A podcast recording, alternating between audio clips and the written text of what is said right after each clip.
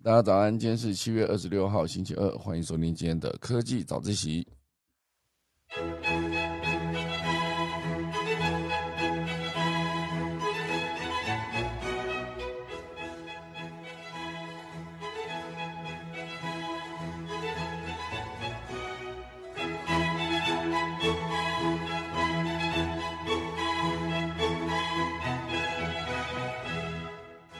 好的，今天科技早一起第一大段呢，会跟大家分享，就是我们的联发科携手英特尔做晶圆代工。那这个其实被之前认为是不太可能做的一个合作，诶，现阶段呢，竟然就是非常震撼的宣布出来了，就是主要是锁定智慧装置来打造这个终端晶片。哦，所以是继呃与 Intel 在五 G Data Card 的合作之后，现阶段呢，联发科也宣布将与英特尔晶圆代工业务进行合作，来扩大在欧美的产能。哦，等下来跟大家分享。第二大段呢，会跟大家聊到就是我们的数位发展部，数位发展部即将挂牌上路啦，算是一个台湾数位平台经济协会。哦，直接之后就会有互相提供数据跟经验，然后来提供政府制定法令时的参考。哦，那个智慧发展部到底会为台湾的数位发展带来什么样好的影响呢？等下来跟大家分享。第三大段呢，会跟大家聊到，就是欧洲的北海哦，即将打造一座浮动式的太阳能岛。哦，这件事情我觉得蛮有趣的，就是之前都是在做离岸风电，现在是浮动式太阳能。等一下，钟声过，开始今天的科技早自习喽。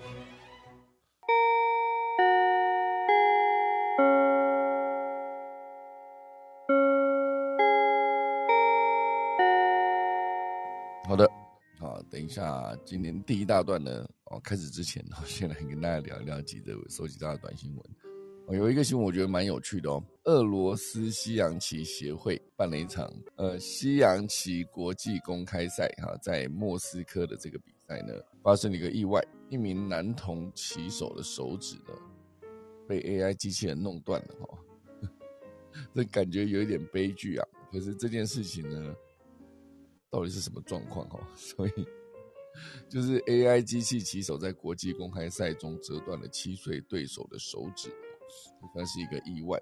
这个整个监视器的画面显示呢，这个七岁的男童哦正在跟 AI 机器人对弈。盘中某一回合呢，AI 机器人吃棋手吃掉了一枚这个男童的棋子之后，可能因为男童太快接着出手移动自己的棋子，而做出了意料之外的反应。机器人呢，竟然伸过来抓住机器人，呃，抓住男孩的手指，哦，所以整个被抓住之后呢，周围的大人纷纷加入抢救，哦，男孩才脱困，哦，那送医之后呢，医生判定了骨折，哦，所以这个逻辑上来说，当然他们的西洋棋协会的副主席有表示，哦，这有一定的安全规则，哦，就是孩子显然违反了这些规则，就是没有等待机器棋手动作就急着移动棋子。哦，但是这也不见得会有一个害他手指被抓住跟折断的一个后果吧。哦，所以大家在了解这整件事情的时候呢，就是会思考说，为什么机器人会抓住人的手指，抓住他对手的手指？而且这个 AI 机器人的供应商呢，也必须重新考虑这个有有没有安全的疑虑。哦，这算是一个还蛮令人惊讶的一件事啊，就是以。那个画面上看起来，他确实是直接抓住手指之后呢，呃，这个男孩痛苦的站起来，然后就直接周围的人就加入了抢救，哦，所以后来连这个七七岁骑手的一个父母呢，也透过检察官办公室哦，可能会对主办单位提告，因为这个骑手他叫 Christopher，他是俄罗斯西洋棋界九岁以下排名前三十的西洋骑士。所以，总之，这个消息呢，就在对照前阵子有一个 Google 的工程师哦，他就表示说，呃，Google 训练的 AI 呢，已经有了自我意识，呃，然后后来最终这个工程师是被解雇，最近也是有这个消息。那这个机器人到底抓了对手的手指，哈，呃，到底目的为何，以及为何会有这样子的操作？我这其实。呃，不知道，总觉得呃，机器人研究应该说到研发到最后，很多电影都演了。毕竟拥有自我意识这件事情，比如说像《魔鬼终结者二》啊，就讲说天网在一九九七年会觉醒并有自我意识，同时直接发射核弹攻击俄罗斯。这是当时的一个一九九七年，应该说一九九一九八七年啊，那时候的一个电影演的是一九八七年后十几年的一个故事。哦，当然，最终一九九七年是没有任何的机器人觉醒哈，所以到了现在二零二二年的现在，哈，当然这中间经历了非常多。二零一四年哈，呃，Google 的 AlphaGo 哈下围棋下赢了李世石，那个年代会觉得机器人发展的应该说 AI 人工智慧发展会越来越厉害，那到底会不会对人类造成威胁呢？这就有待后续的发展怎么看。好，接着呢跟大家聊到就是 SpaceX 哦。呃，今年只花了七个月，它的卫星发射数量呢，已经超过去年的最高纪录。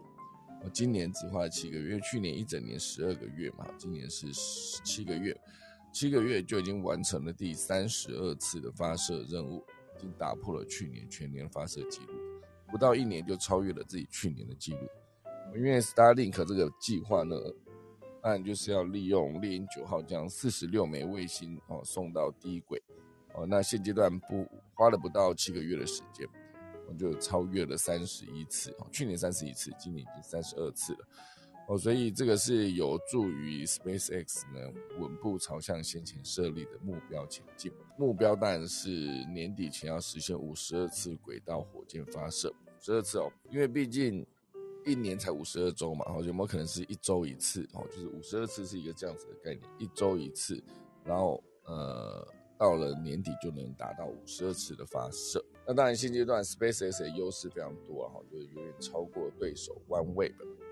呃，目前呢，SpaceX 已经将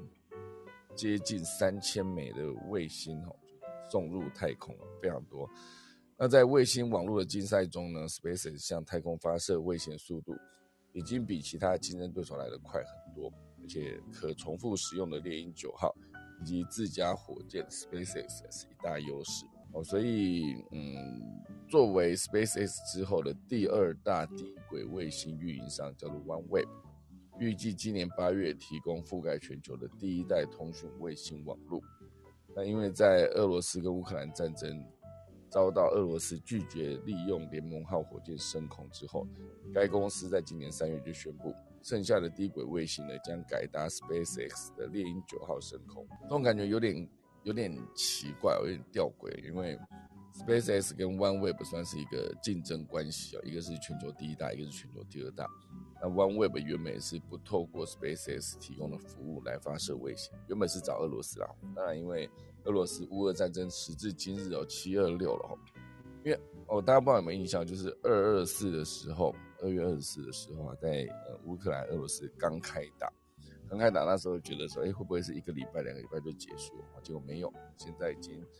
二月到三四五六七哦，已经过了五个月了，然后都还没有结束。哦，所以非常多人很好奇说，这场战争到底什么时候结束？有没有可能真的如之前的阴谋论所说，就是直接他跟你打，不是说打个一两个礼拜，不是打一两个月，不是打一两年，是直接跟你打十年，打到这个全世界没有人关注为止？哦，当然这是另外一种说法了。不过至少这一场仗打到现在，已经是对非常多的产业哈，或是像农业、粮食、像呃化肥出口，然后还有。能源、天然气、煤好等等，啊，天应该说天然气跟石油哈等等，全部都受到了很严重的影响。那当然，后来这个 OneWeb 也是因为这样子呢，就无法再利用俄罗斯的火箭升空，就反而来跟他的竞争对手，应该说他的领先领导品牌的这个 SpaceX 呢，就提供服务，用他们的猎鹰九号升空。这件事情呢，当然低轨卫星发射到最后。拥有太空制霸的权利的这些国家呢，当然在呃星际上面，应该说在地球上面使用这些低轨卫星，可以收集到更多的资讯嘛，那它就拥有更多的优势。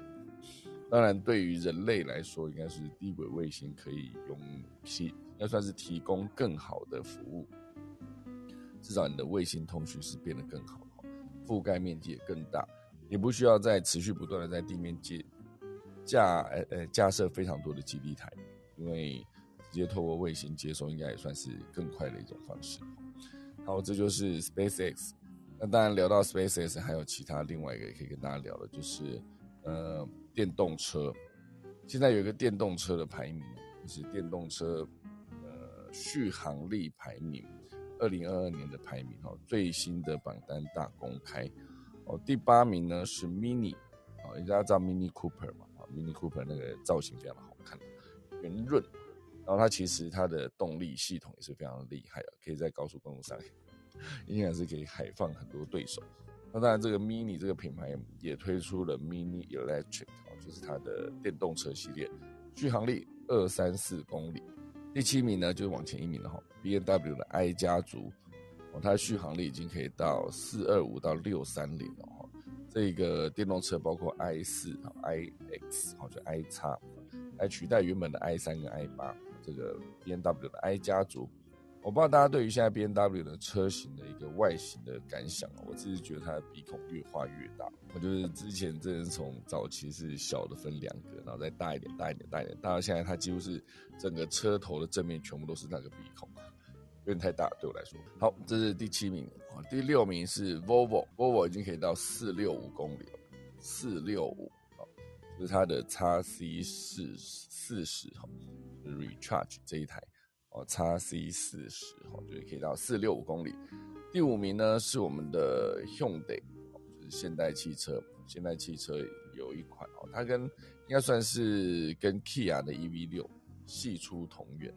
即便这两款车拥有迥异的外观跟内装，但是无法一眼辨识出两者的关联性。但是他们采用相同的 eGMP 的电动车平台打造，并共享同样的电动车的动力结构。哦，所以它已经可以到四九六公里哦，四九六到五六零这这一个区间。那第四名呢，一样是 Hyundai 的那个 Kona，它有一台 Kona Electric，已经可以到五二一公里了。所以这是 Hyundai 的第二台进了前八名的车子，Hyundai 的 Kona Electric 五二一公里。第三名呢，就是特斯拉的全车系啦，然后就可以到五零五到六五二公里哦。所以特斯拉全车系从 Model 3、Model S、Model X 跟 Model Y 哈，这四款车型呢，依据里程来看啊是六五二、六一九啊、六零跟五零五，所以 Model Y 是最短，Model S 哈就是最多的六五二公里。所以以台湾来说，你可以直接从台北到垦丁四六六，哦，但是到之后你要回来，你就得想办法充电，就是特斯拉第三名。第二名呢是 Toyota，跟速霸路就是共同保持六二六公里，哦，这是在托塔发呃发表了纯电修理车 BZ 四叉，好就是 BZ 四 X，获得市场热烈的回响。而它的双生车型呢叫做呃速霸路的呃 Sotera，哦也算是一个预售中哦，所以它整个是可以达到六二六公里哦，非常远。所以当然。如果你要以台北跟高雄北高直接来回的话，哦，当然你可能中间还是要冲一下下，因为毕竟台北高雄是三百五十公里嘛，然后回来就七百了，六二六其实还是不够哈。第二名，第一名呢就是 Mercedes-Benz 哦，它可以直接拉到七七零公里，有没有在开玩笑啊？真的是跟特斯拉的呃五百零五到六五二哦，就差非常多啊，就是就算是它最高的六五二，也是被 Mercedes。Benz 哦，就是 EQS 这一台直接海放，它是七七零公里，它就完全可以直接开到了一个垦丁哦，肯定可能没办法开到高雄来回还剩七十公里哦，所以如果是刚才提到的，就是要到垦丁的话，可能就距离就更远一些了，大家就没有办法直接开到垦丁再回来哦。不过至少这个七七零公里呢，也算是一个非常长的一个距离哦，所以当然跟呃，算是电动车第一品牌特斯拉比起来，大家还是会去思考说续航力这件事情，在电动车的排行上面，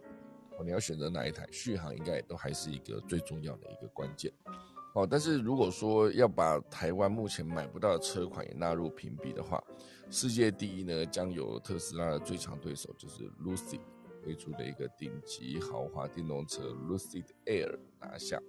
这台车呢，最多可以跑出八三七公里哦，已经拿下全球续航里程最高的电动车头衔。虽然目前呢，台湾还买不到好，可以带有消息指出呢，这 Lucid Motors 已经在台湾设立分公司，好，并且展开征才。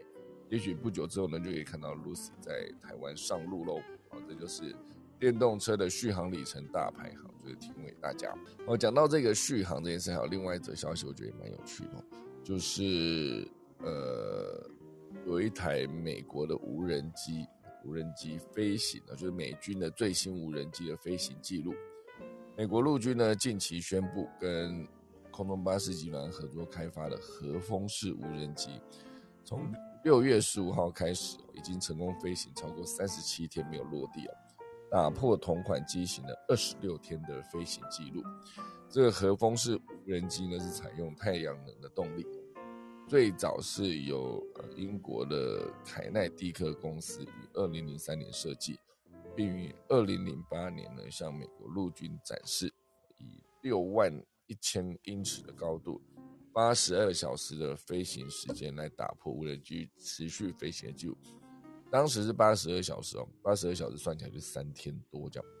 可是现在竟然已经可以飞超过三十七天，三十七天了，已经超过一个月，真的非常厉害哦。所以这个三十七天的测试期间呢，这一台无人机也通过了一系列的关卡啊，包括首次跨国跨海的飞行，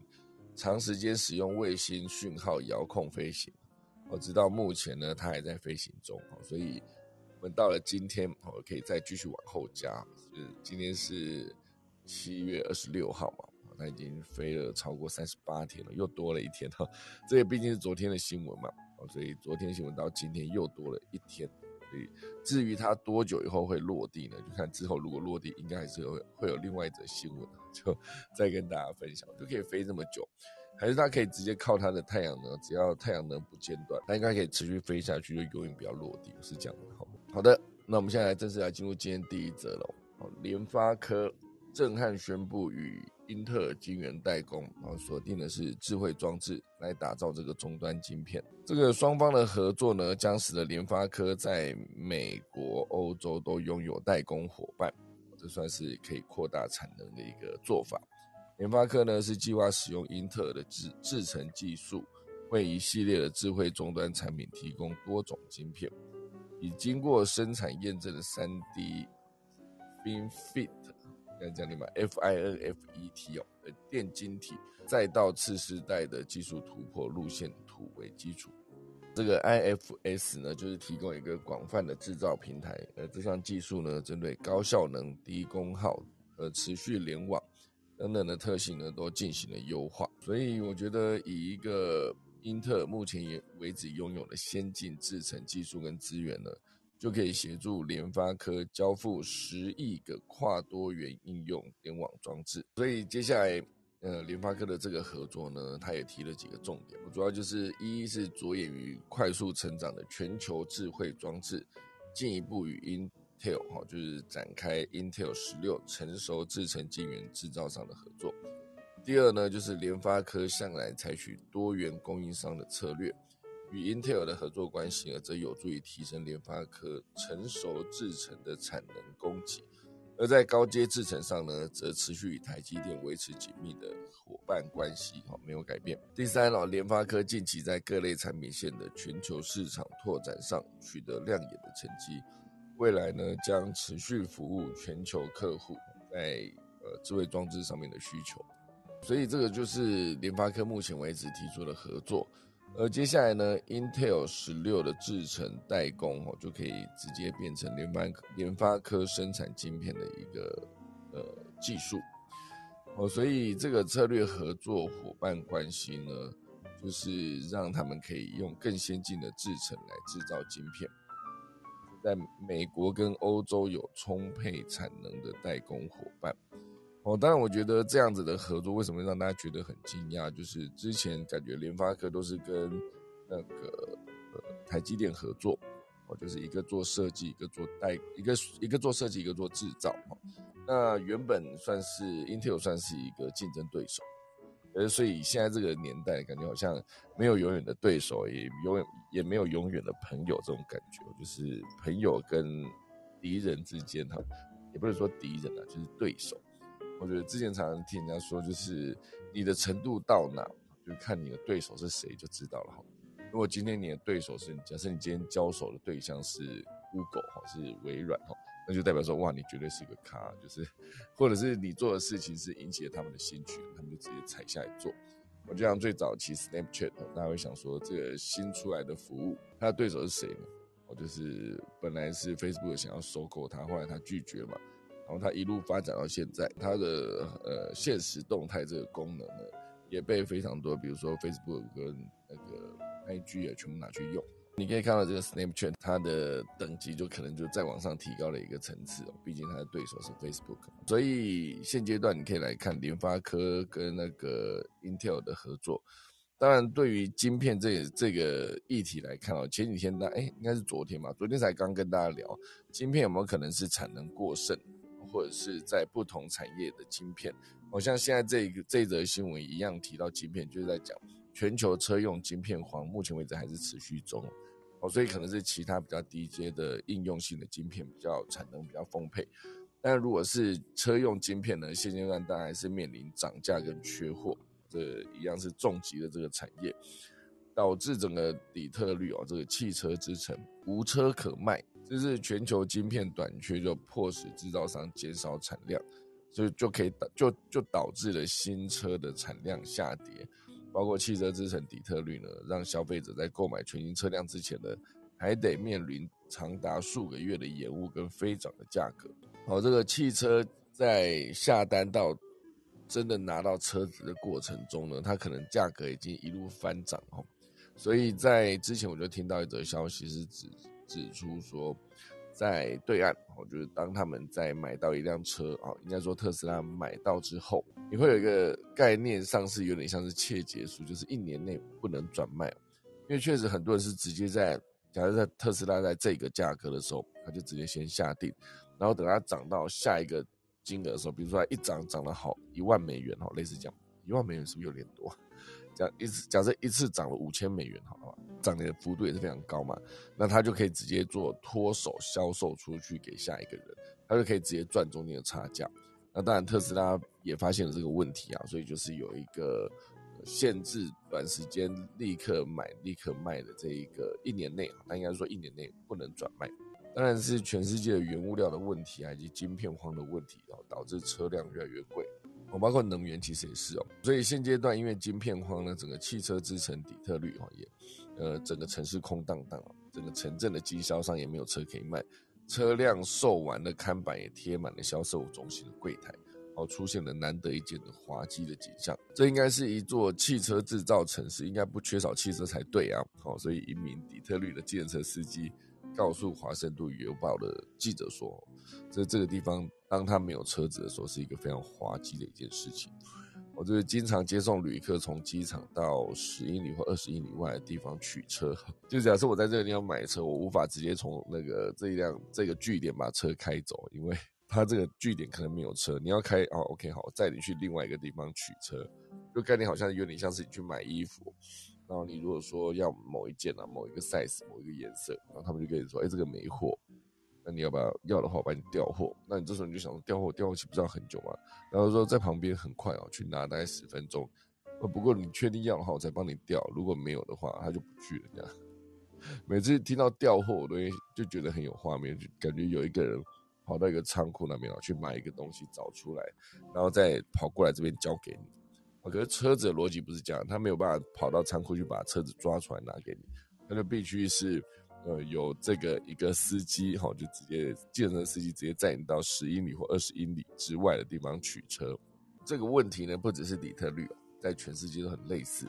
我觉得追根究底呢，就是全美都出现了一个全球车用晶片的短缺，所以迫使汽车呃制造商呢大幅减少产能，就变成一个看不到也摸不到，大家只能下单然后等，好，这个是大家买车的现状。哦，所以这是一个交通历史学家也特别提出，这可能是自一九七零年代和燃料危机以来哈面临最大的危机哈。这是一个亨利福特博物馆的交通历史学家，就是马特安德森表示哦，就是这个危机算是目前为止最大了，而且晶片短缺也是未来几年都依然会存在的问题。如果没有车用晶片的话，车子就直接整台放在那边，无法车出厂销售。然后再加上价格飙升哦，所以很多地方呃也会买车也会越来越贵。过去两年呢，美国的新车平均标价已经上涨了百分之二十，哦，达到了四万五千九百七十五美元。哦，所以这是他们的平均标价。没有晶片就没有工作。哦，很多的汽车制造商就告诉工厂说，我们不需要在周五生产，然后周六可能会要求工厂将他们的工人拖回来。哈，所以这个就是现阶段就是一路以来，不管是之前的疫情的影响呢，还是能源的问题哦，总之这个车用晶片缺料，就导致车子无法完成销售哦，就是会延续一阵子之后的问题。那讲到车子哦，我这边还可以再补充一则。现阶段呢，台积电跟联电哈都跑去印度考察了。专家就表示说，这是电动车商机，因为印度之后也有可能会发展他们的电动车哈，所以这个商机就变成，呃，印度斯坦时报有报道，台积电跟联电等台湾产业代表团呢，将在未来几周访问印度，讨论在制造电子商品、通讯设备、医疗保健以及机动车所需晶片的当地设厂。台积电对此表示呢，不评论传言啊。联电也指出，对于设厂地点的全采开放态度，不过不评论市场的传言。这当然，这个传出的消息呢，就是印度的电动车市场的商机呢，有没有可能是吸引台厂最主要的诱因呢？预期台湾厂商如果赴印度设厂，应应该会以八寸厂或成熟制程为主为主。当然，现阶段是因为印度寄出半导体发展的新战略，将补助一百亿美元，希望投入半导体及显示器面板。预期呢，二至三年内会有十家以上的半导体业者前往印度进驻跟生产。好，这就是现阶段印度的最新的状况，好，也提供给大家。好，来跟大家聊聊第二大段哈。第二大段聊的就是数位发展部，就是一个集结了共享智慧运输及空间外送平台、各式承揽及资讯服务，是这个台湾数位平台经济协会啊，就是 DEAT。目前为止呢，它是刚完成理事选举，第三届理事长呢也有也有全球最大共享汽车平台 Zipcar，就是我自己在使用这个服务。L i c a 的台湾董事长洪世邦担任。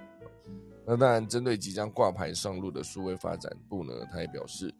这个协会很乐意分享数据跟经验，让政府在订定法令时呢，能够有更好的依据。这个数位平台，大家去思考一下，你会不会用那个共享机车，然后会不会用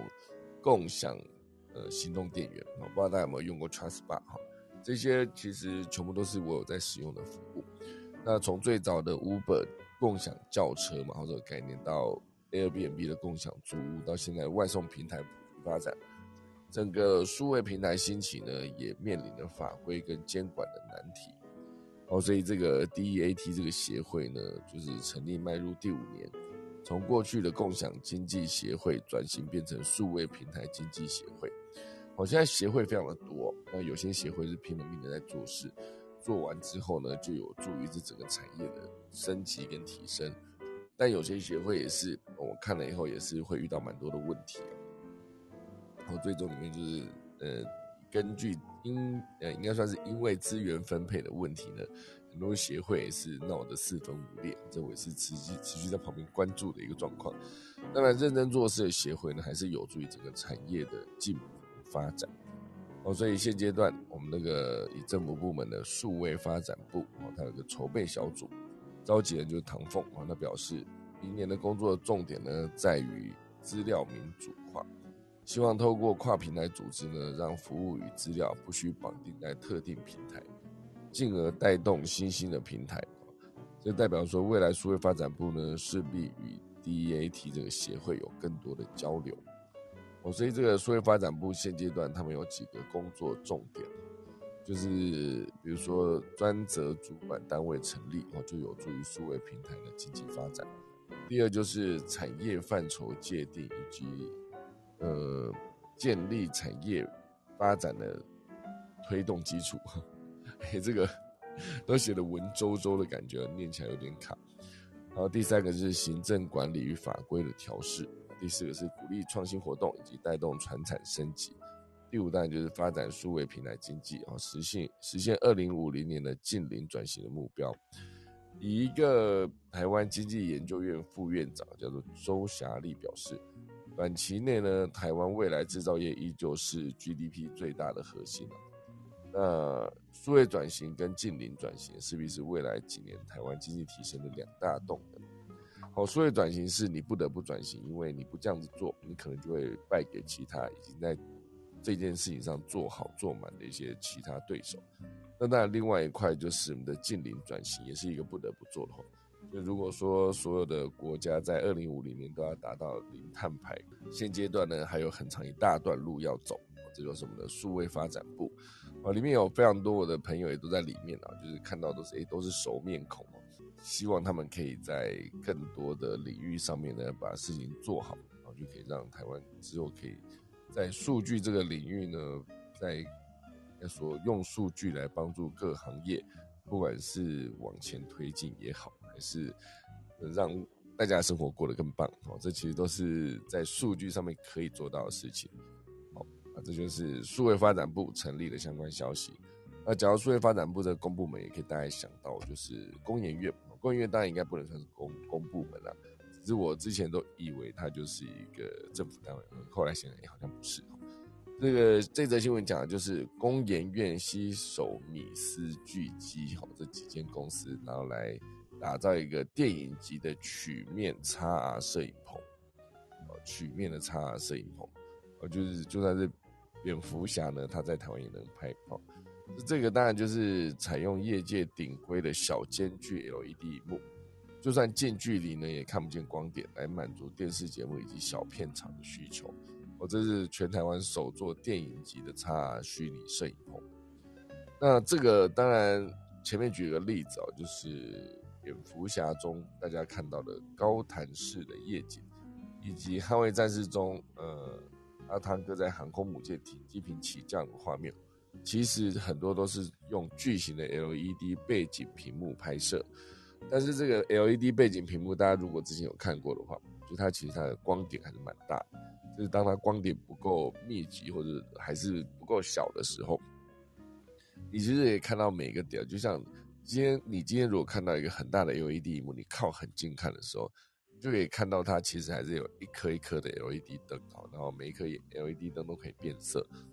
那我目前为止看过最好的一个 LED 幕，应该就是在苹果旗舰店哦，旗舰店的地下室哦，就有一个超大的荧幕。那个荧幕就是主要是用来教学或者播放广告或播放一些形象影片等等。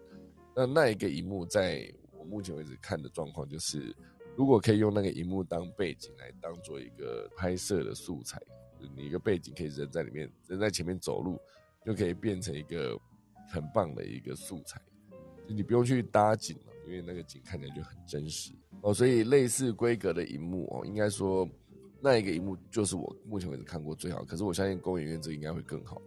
感觉可以去参观一下哦，找时间去看一下哦，因为这一个类似规格的荧幕，就是之前拍蝙蝠侠那一个 LED 背景屏幕，就是一个高规格的电影机。那这个高规格电影机呢，现阶段在台湾也看得见，就是公演院携手米斯全媒体影棚跟巨基科技，日前呢就宣布。出现了台湾首座采用小间距微型 LED 曲面背景屏的电影级 XR 虚拟。这座虚拟影棚最大的特点是荧幕上仅一点八七五 mm 的小间距 LED，就算你站在两公尺的距离，也看不见荧幕上的光点。那就代表说你的摄影机拍摄，就算是特写，它都有机会就是不会拍摄到。哦，就是有机会提升整个视觉的细致度。也满足电视节目等小片场近距离拍摄需求。未来片商面对有危险性的拍摄场景或者海外场景，都可以将画面导入室内摄影棚，然后直接完成后续的拍摄。我这就算是一个从呃技术合作，然后打造出这个荧幕背景之后，再整合影视音发展，然后就可以做出更好的内容，而且可以降低成本。哦，所以这个。呃，这个荧幕主要就是从驱动 IC 到印刷电路板，哈，都是台厂助攻，所以由这个巨基科技研发的超小间距 LED 显示模组构成，哦，最高可以达到七六八零赫兹的一个超高视觉刷新率，以及一百二十 FPS 的真频率，哦，都非常高。当摄影机在高速运行下拍摄，仍然游刃有余，哦，也解决了因时间差、时间差产生残影的拍摄痛点。这个其实一点八七五间距呢，一点八七五 mm 的间距其实已经是达到目前技术的极限了，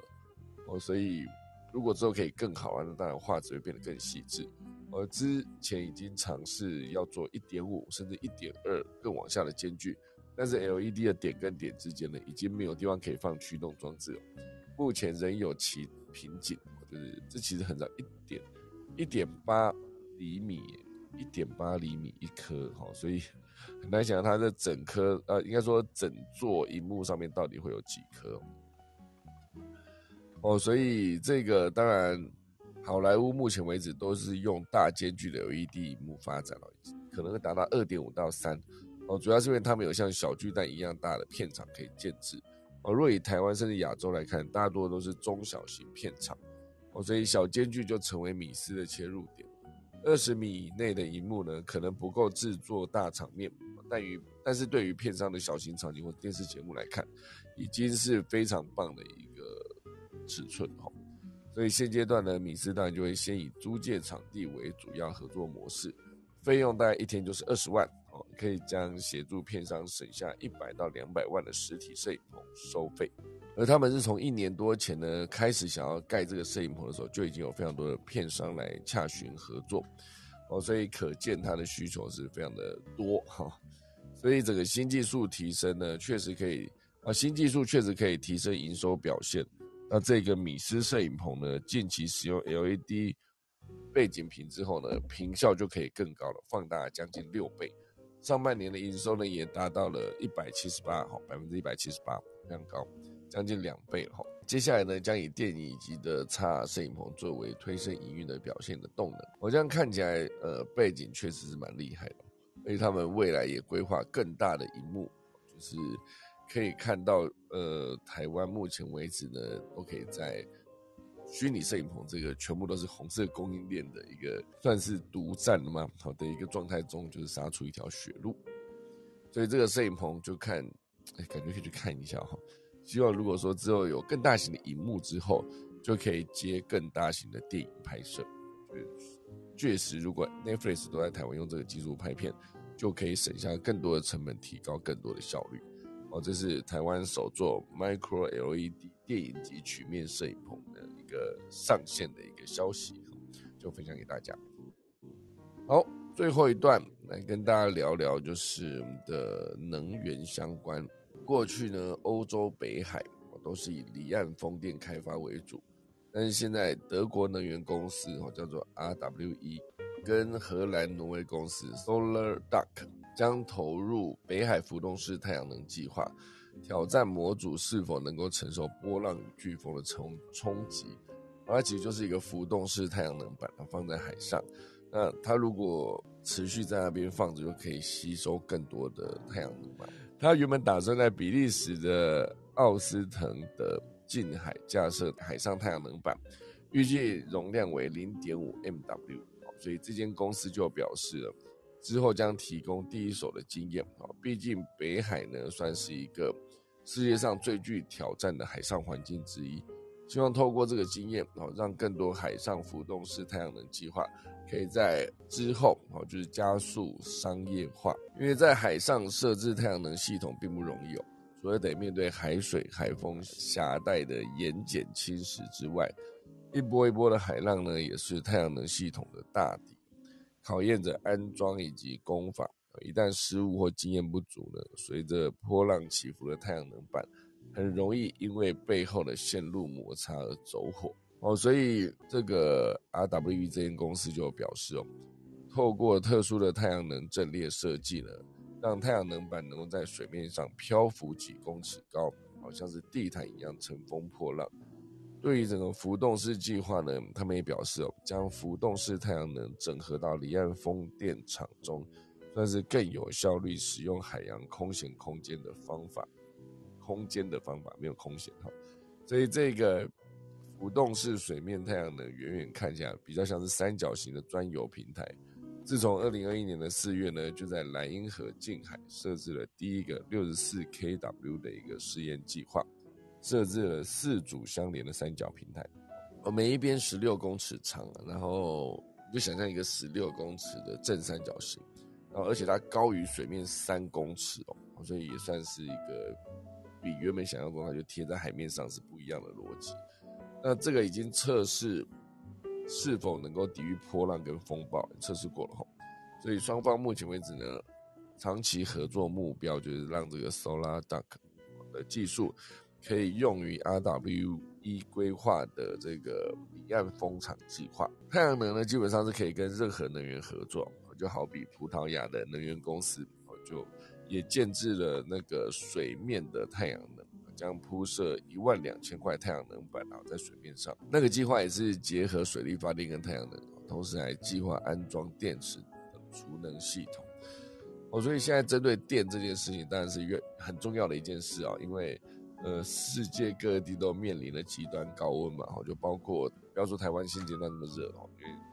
呃，今天二十六号嘛，二十三号才刚过大暑，就是从小暑晋升到大暑，就是更热的一个时间。啊，七月二十六号，那如果以以前来看，就是七八月都是放暑假嘛，现在都没什么放暑假的感觉，毕竟工作以后就完全忘记了假期的存在。所以现在这么热的情况下呢，太阳能的那个下半年的模组售电的表现也越越来越好，就是因为太热嘛，所以那个既然那么热，就把这个能源直接收集起来，太阳能直接收集起来，就变成一个可以拿去卖。好，有些太阳能就是你自己收集了太阳能之后呢，自己可以用，然后同时间你也可以直接拿去卖，就有多余的电可以拿去卖。现阶段在全世界各地的高温都非常严重的状况下，就是你一定要开冷气嘛。然后不开冷气的时候，其实你可能没办法工作。而现阶段呢，台电也告诉所有的人呢，建议冷气开二十八度哦，不是因为缺电哈，只是提醒民众避免浪费。哦，大家听他这样讲说，会觉得哎，好像有一点此地无银三百两的感觉。就是哎，大家开二十八度哦，哦，我没有没有缺电那样。二十八度哎，哎，我现在就是二十八度。其实我现在是因为离冷气非常的近了，所以我都不能开太冷，开太冷我自己会冷的要命哦。我开到二十六度的时候，其实已经有点受不了。所以现在就是开二十八度哦，这二七二八我 OK 啊，好，不用说真的要开到这么低哦。其实认真讲，就是冷气开着，然后再加电扇的时候，其实已经冷气你在冷气房被电扇这样子对着你吹，你要冷到不行。所以算是一个节能减碳一个更好的办法，就提供给大家。好了，五十九分来提供今天的农民历。今天是七月二十六号，农历六月二十八，是一祭祀做造纳财栽种纳畜认养，即安葬经络修本破土开始安床起断立碑。哦，今天没有明星生日，应该说没有神明生日，就先讲到这边，就来打一下个钟喽。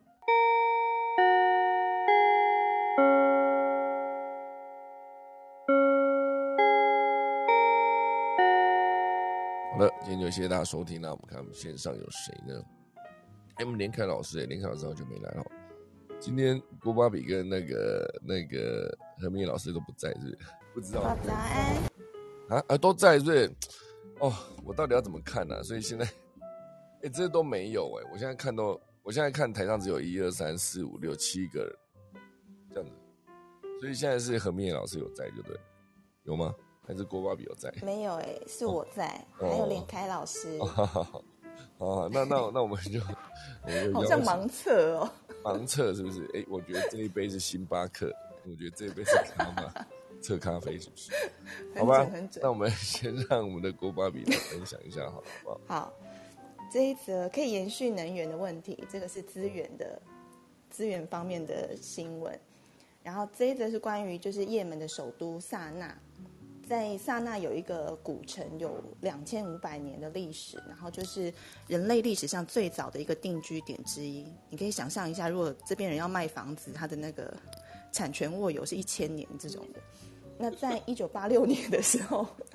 联合国教科文组织他就认定这里是世界文化遗产，因为这里是呃伊斯兰教早期的空间特征跟同质建筑群的杰出范例。它整座城都是很珍贵的工艺品，都是用手捏出来的，都是就是创作这样子。那许多古老的建筑，它都是在十一世纪前就是建成的，然后周围它是这个城呢，它是周围被九到十四公尺高的就是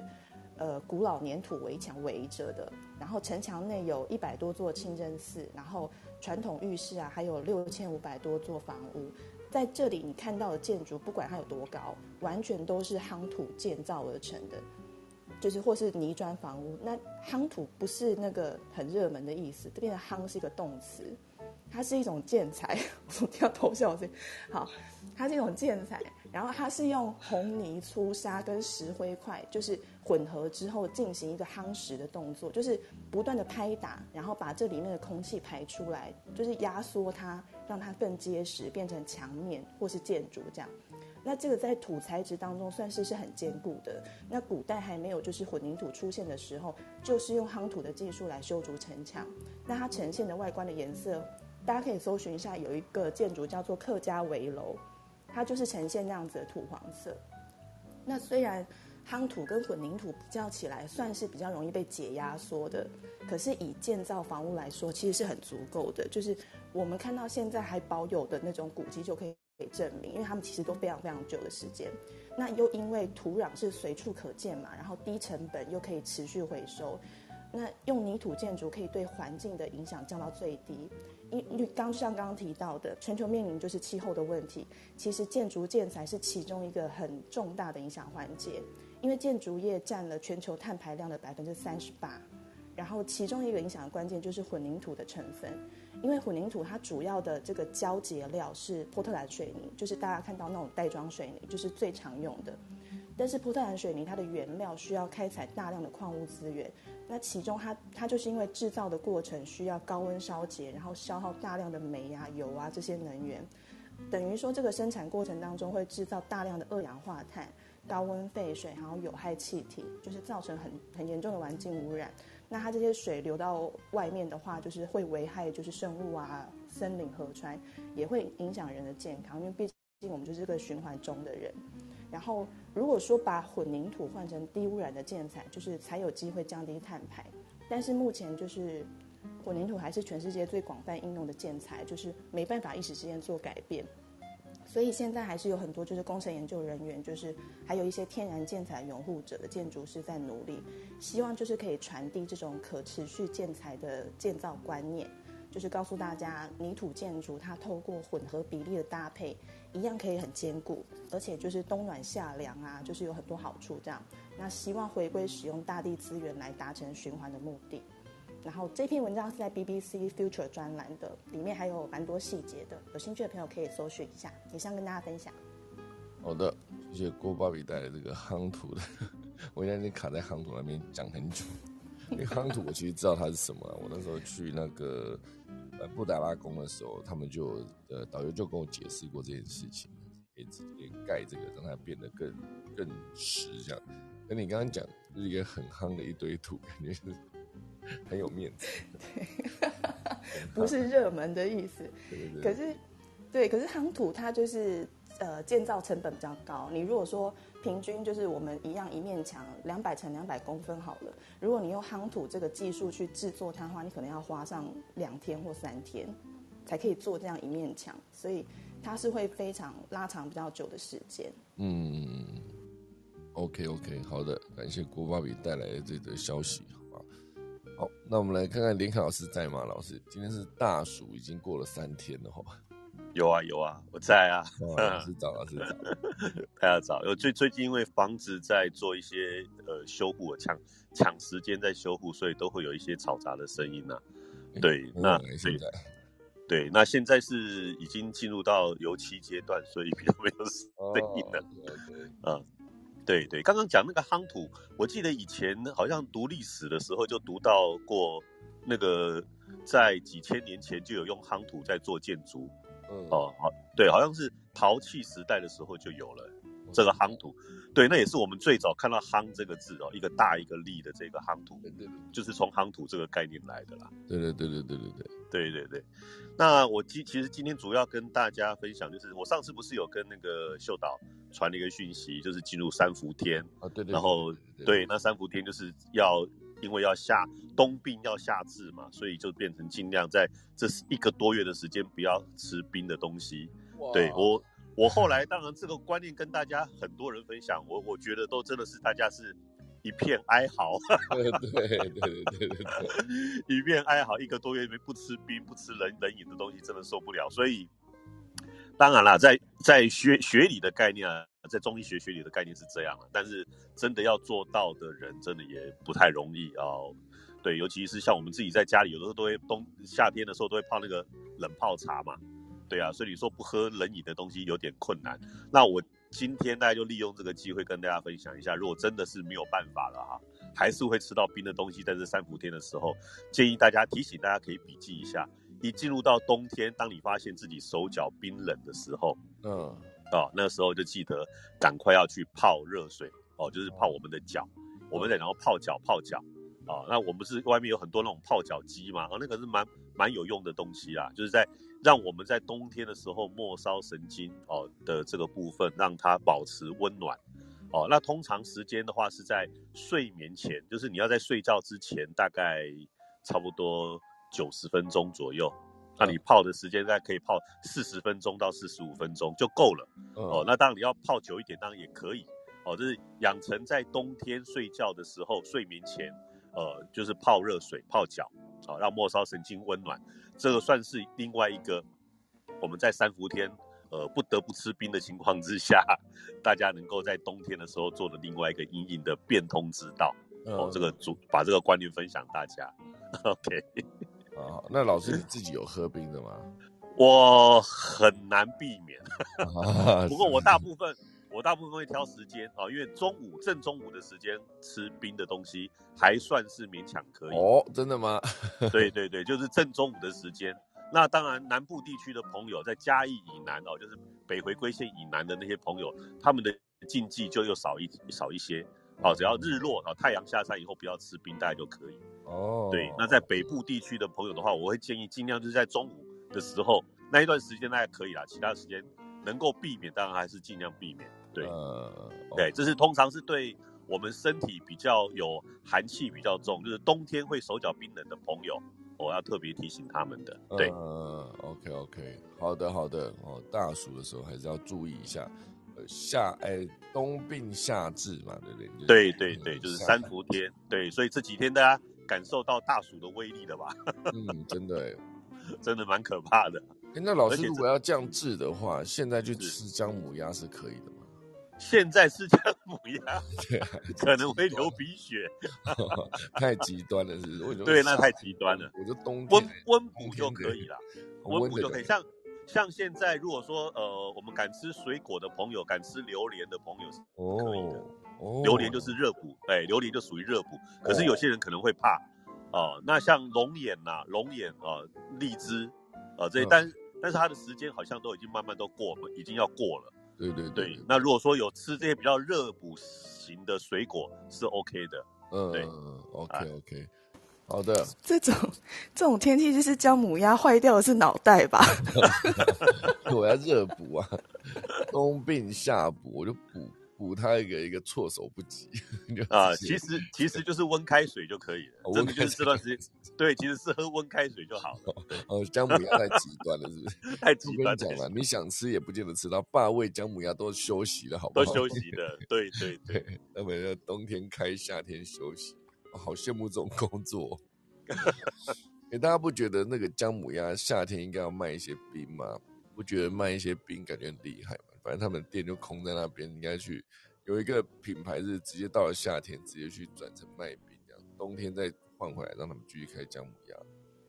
有哎，我家这里有，他他在夏天的时候是高雄什么大串冰，然后冬天的时候他就卖姜母鸭，然后招牌也会换哦，就是换的很彻底，你就以为换了一间店，换了一间，想不到老板同一个，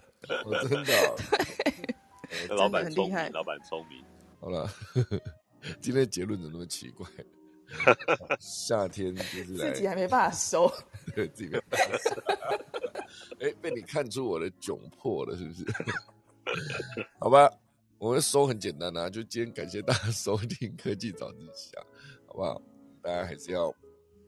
好好的过好每一天哦，就不要吃冰就不要吃，真的要吃就正中午再吃，好不好？今天就谢谢大家收听啦，我就来打下课钟喽。